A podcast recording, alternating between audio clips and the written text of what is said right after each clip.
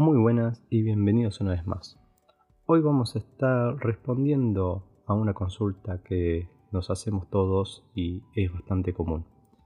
Es, ¿se puede ahorrar más? Vamos a responder esto en el capítulo de hoy de este proyecto llamado Manteca al Techo.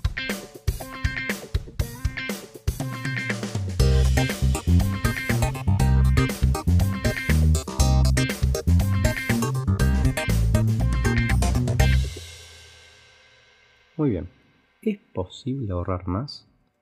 La respuesta es que sí.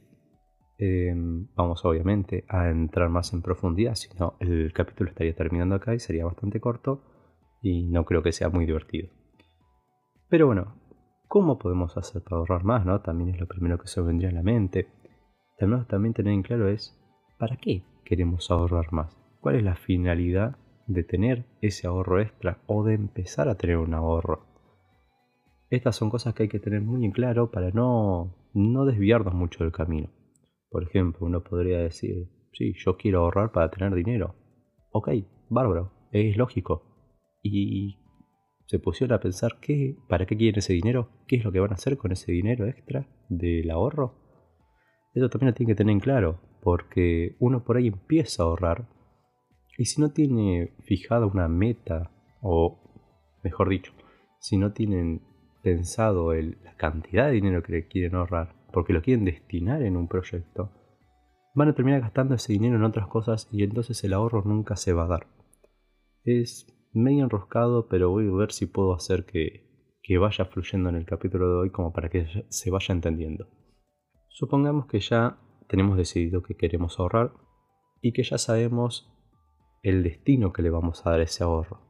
Yo hoy les diría, si ustedes logran ahorrar ese dinero que ahorran, inviértanlo, no lo gasten. Pero bueno, a veces uno tiene que gastar también dinero y además está bien el también gastar el dinero.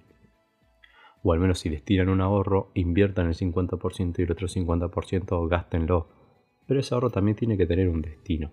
¿sí? Puede ser cambiar el auto, puede ser ampliar la casa, puede ser refaccionar la casa, puede ser pagar el año entero del colegio de, los hijos, como para obtener algún, algún mayor descuento.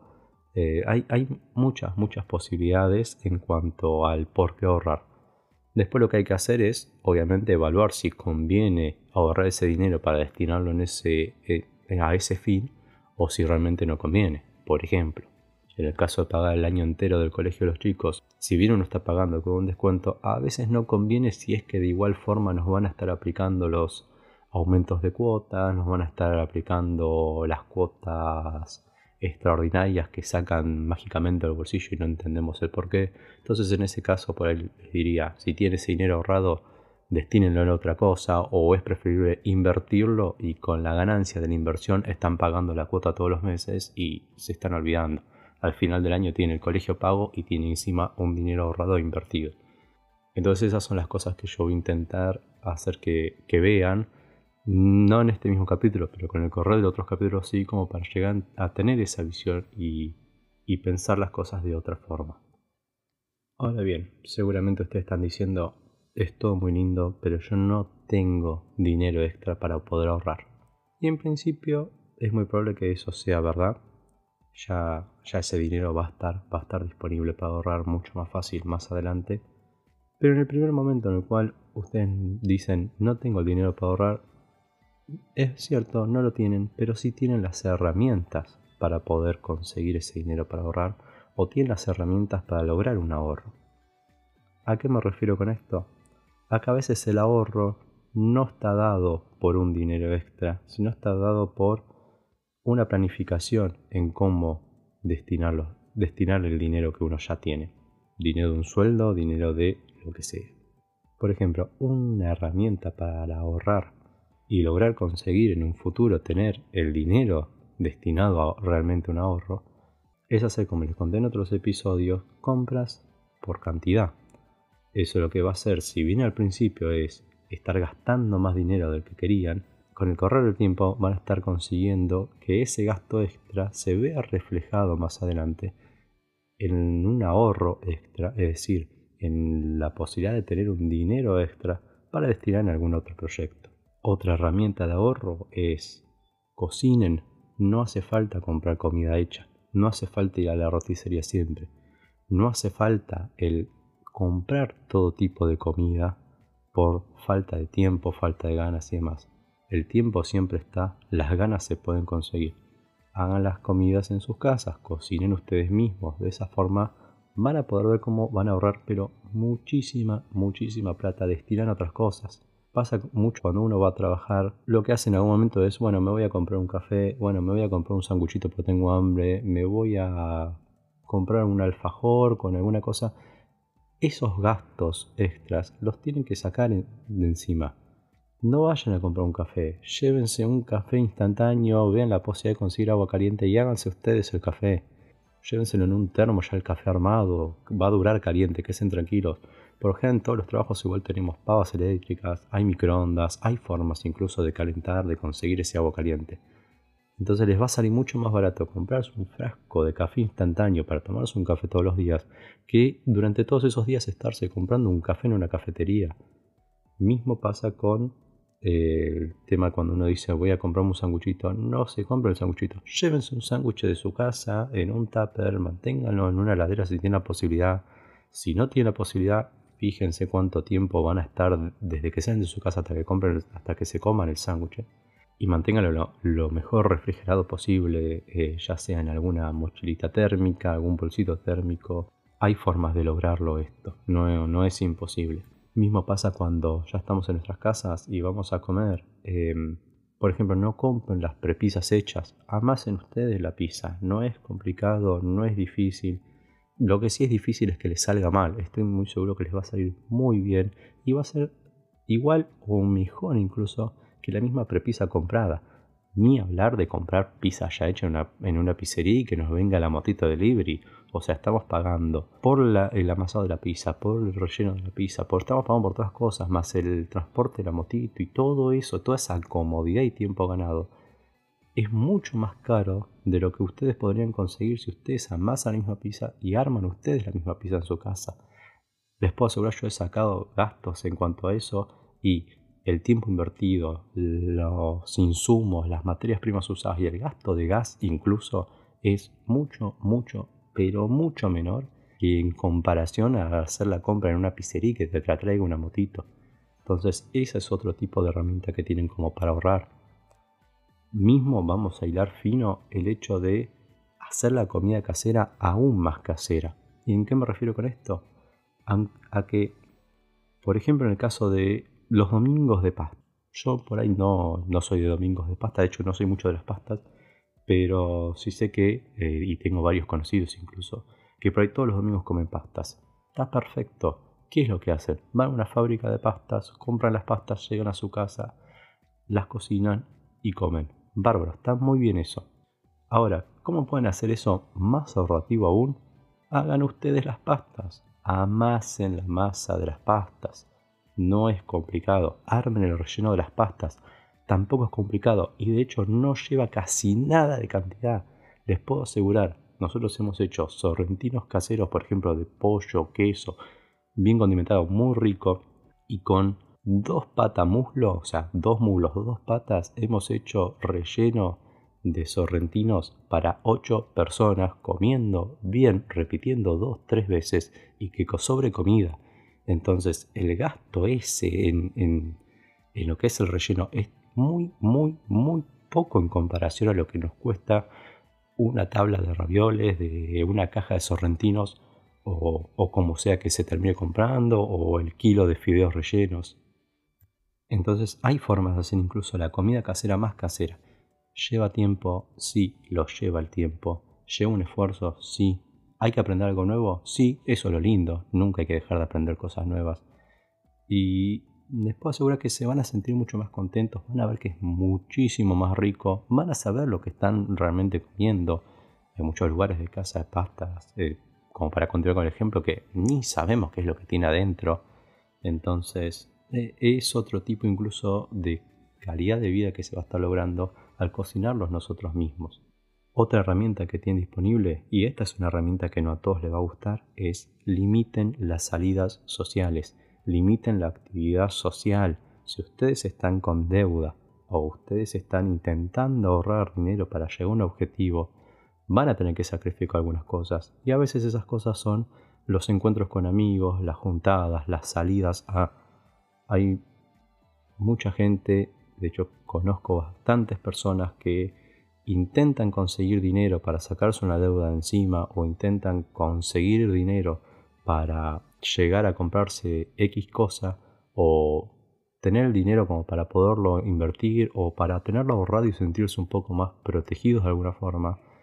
Y sin embargo no ven el gasto extra que están haciendo con este tema de las áreas sociales. O dicen no, no, pasa que yo cuando me junto con mis amigos me despejo todos los quilombos del trabajo, eh, me siento más relajado y sí, esas cosas son verdad, pero a veces uno tiene que entrar en una balanza y fijarse a ver qué es lo que más peso tiene para vos hoy, el lograr conseguir ese objetivo, el lograr ahorrar o el seguirte juntando todos los días en una salida social.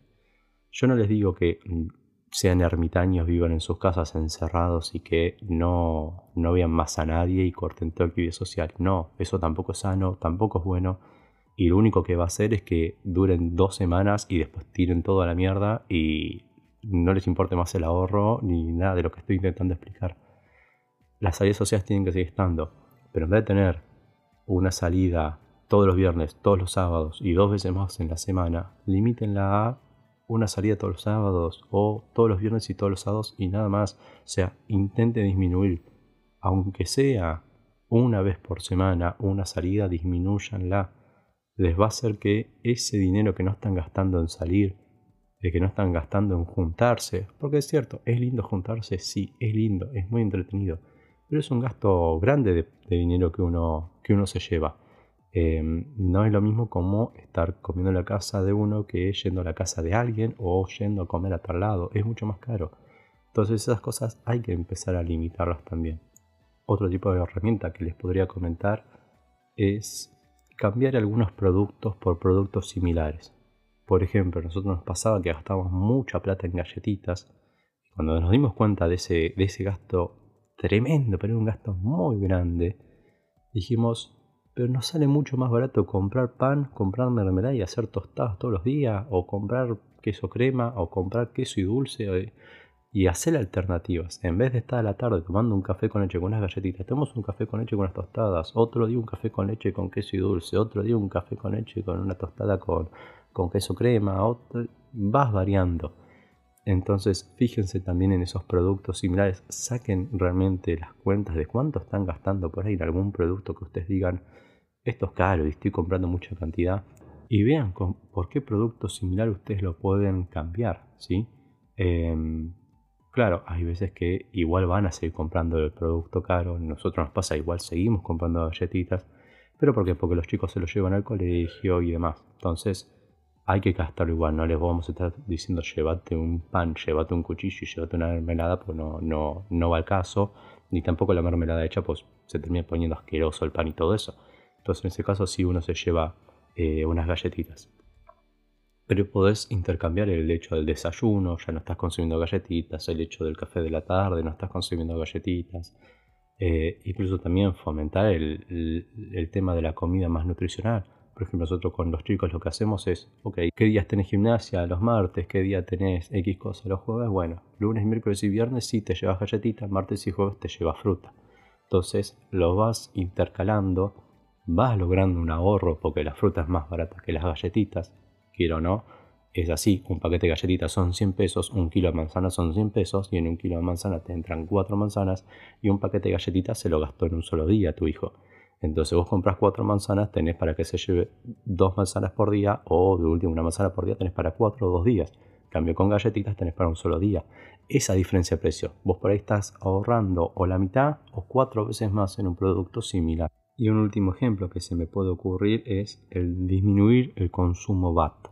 Consumo BAT es lo que es todo energía eh, vampiro, también se le suele decir. Son, por ejemplo, las lucecitas esas que tiene el televisor, las lucecitas chiquitas que tienen las teclas, em, la hora que aparece en el microondas, todos esos consumos de energía que están ahí al pedo porque uno no los necesita, no es que te van a iluminar el por dónde es que tenés que estar caminando, no es que uno va a ir siempre a un microondas a ver la hora. Eh. Está bien, hay veces que por ahí uno sí termina utilizando eso, pero hay otras veces que no. Entonces disminuir ese consumo de electricidad. Acá, bueno, ya depende también la maña de cada uno, ¿no? Eh, no les voy a estar diciendo saquen el toma de la pared y al punto saquenle de alguna forma la lamparita que tiene la tecla o cambie lo que es el punto y toma por otro que no venga con lamparita, ya ahí hay que tener un poco más de conocimiento o gastar dinero en llamar a alguien. Está bien, en ese caso no, no lo voy a hacer, pero sí el hecho por ahí de si no están usando el televisor y tienen la posibilidad de desenchufarlo, háganlo. O nosotros, por ejemplo, lo que tenemos es una zapatilla donde está el televisor conectado, el equipo de música y demás, todo el comedor si no lo vamos a usar, apagamos la zapatilla y listo. Sabemos que ahí no tenemos ningún tipo de energía vampiro, ni de la LED del tele, ni del equipo, ni de los parlantes. No, no hay un consumo extra en este tipo de energías. Eh, lo mismo, si no van a usar el microondas y no usan la hora del microondas o ni siquiera la tienen configurada porque no les es útil, desenchufen el microondas si no lo van a usar o vean de aplicar algún tipo de zapatilla, cosa que no sea tan engorroso enchufar y desenchufar cada rato, sino que con apretar un botón le dan corriente a ese equipo o no se lo dan. Todos esos consumos van, a ver cómo van a terminar haciendo que gasten menos en lo que es la electricidad de la casa y les va a significar después de ese periodo en que tengan más dinero disponible para otra cosa. Lo mismo con las heladeras que son por ahí más antiguas, que no tienen por ahí que no son inverter o que no tienen una mayor eficiencia en cuanto al consumo energético, eh, pueden aplicarle un timer, un temporizador. Son esos enchufes que vienen como con un relojito, hay digitales, hay más mecánicos. Eh, y entonces lo pueden programar la heladera para que prenda y apague cuando ustedes quieran. Entonces, si saben que por ahí durante la noche la heladera no se va a estar abriendo, no tiene mucho sentido tampoco que esté trabajando, que, que prenda, que apague para mantener la temperatura. Si bien no lo va a estar, si está funcionando bien, no lo debería estar haciendo. Hay muchas veces que las heladeras antiguas ya empiezan a funcionar un poco mal.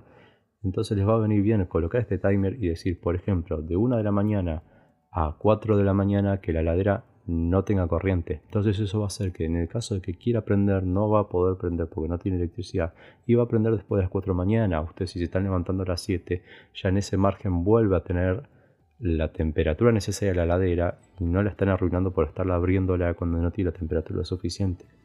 Entonces, esos también son algunos consumos, algunas herramientas que pueden lograr hacer para disminuir este tipo de consumos. Pero bien, espero que los haya podido ayudar en entender cómo es que pueden ahorrar más, en qué es posible ahorrar aunque no dispongas de más dinero, que hay otras cosas que se pueden utilizar para poder conseguir un ahorro mayor a futuro eh, y que les haya servido de algo también este capítulo.